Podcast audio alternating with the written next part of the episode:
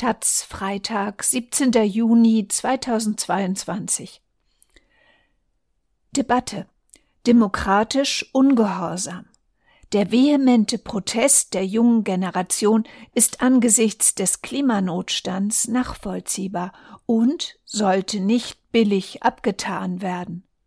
Von Klaus Leggevi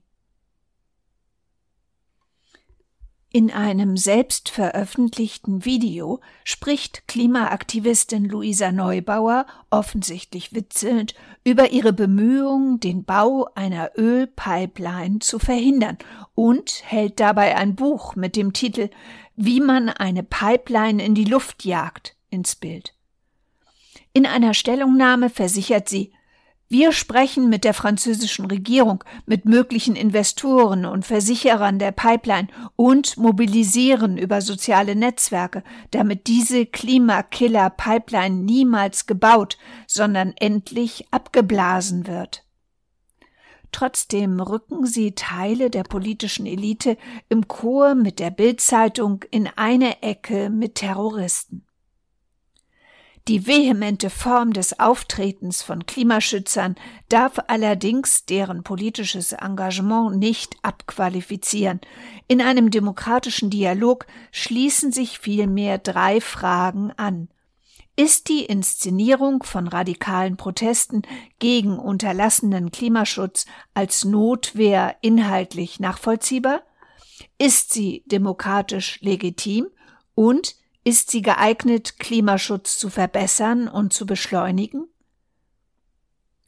Um die Jahrtausendwende geborene Menschen erleben, dass die von der Forschung nachgewiesenen Kipppunkte des Erdsystems in nicht allzu ferner Zukunft, also in ihrer Lebenszeit, eintreten können und dann in der ebenfalls wissenschaftlich plausibilisierten Kumulation in eine globale Katastrophe führen würden, wobei das Überleben der Spezies Mensch aufs Spiel gesetzt wäre. Die Selbstbezeichnung mancher Klimaaktivisten als letzte Generation etwa verweist auf eine reale Gefährdung. Nachvollziehbar ist sie auch angesichts der bis dato insgesamt kaum erfolgten Verlangsamung der Erderwärmung oder des Artensterbens. Es ist die Eigenart und das gute Recht von Jugendprotesten, erkannte Missstände in aller Deutlichkeit mit drastischen Übertreibungen und performativen Schocks herauszustellen. Ein historisches Beispiel mag das illustrieren. Die außerparlamentarische Protestbewegung gegen die Notstandsgesetzgebung in den 1960er Jahren malte eine Faschisierung des politischen Systems der Bundesrepublik an die Wand, deren Eintrittswahrscheinlichkeit gering war. Dass die Befürchtungen nicht eintraten, machte den Protest nicht nutzlos denn er verwies auf überkommene autoritäre Strukturen und trug zur Herausbildung einer selbstbewussten Zivilgesellschaft bei. Die bedauerliche Kehrseite war die Radikalisierung einer Minderheit der außerparlamentarischen Opposition.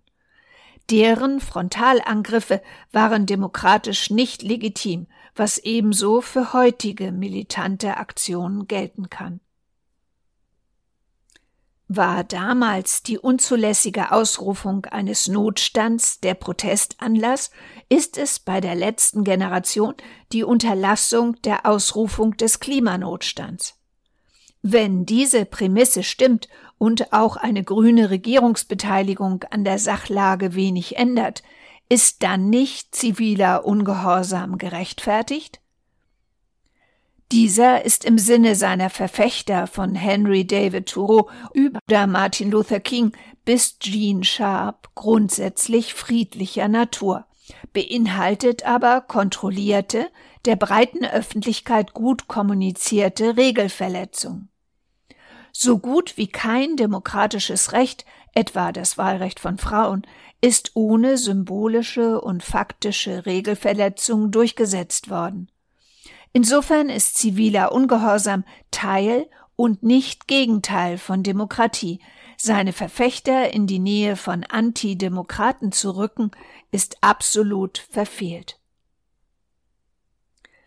Man darf nämlich sagen, dass das Auftreten zivilen Ungehorsams auf demokratische Defizite und Repräsentationslücken verweist, die es ohnehin zu schließen gelte.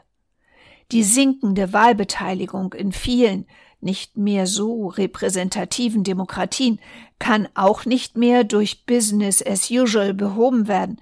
Neue Formen der Bürgerbeteiligung müssen gefunden werden. Die große aktuelle Herausforderung demokratischer Gesellschaften ist die rasante Verknappung der Zeitspanne, in der der Klimawandel noch einzudämmen sein wird. Demokratien kaufen üblicherweise Zeit, um Kompromisse zu schließen, doch genau dem schiebt nun die Physik des Erdsystems einen mächtigen Riegel vor. Große Eile ist geboten, nicht legitimierbar sind diverse Sabotageakte, die zwar nicht von Neubauer, sehr wohl aber von einigen Sprechern der letzten Generation offen befürwortet werden, weil die damit verbundenen Risiken für die Allgemeinheit unüberschaubar sind. Wichtiger noch sind solche Akte auch ungeeignet, das deklarierte Ziel des Klima- und Artenschutzes voranzutreiben.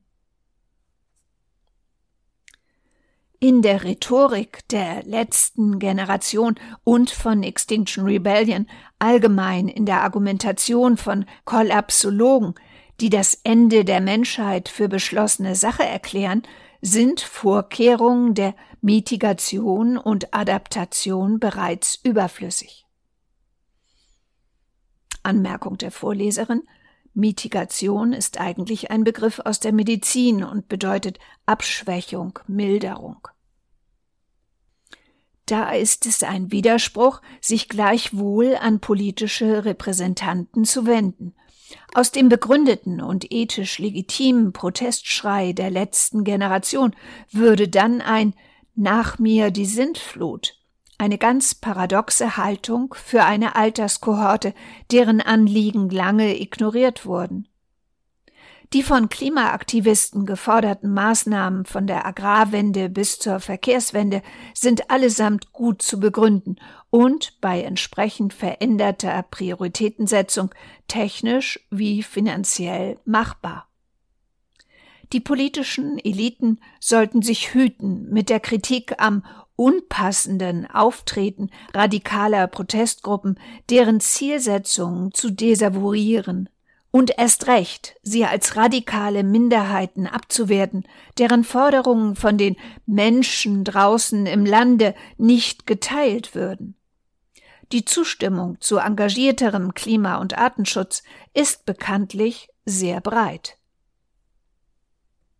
Die Frage an die vehementen Klimaaktivisten lautet also, ob sie diese Unterstützung nutzen, oder sie durch ungeeignete Protestaktionen aufs Spiel setzen wollen.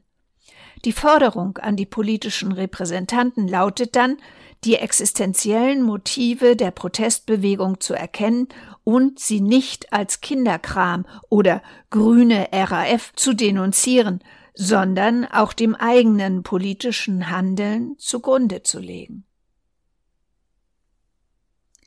Klaus Leggevi ist Professor an der Uni Gießen und befasst sich mit Problemen der Demokratisierung weltweit.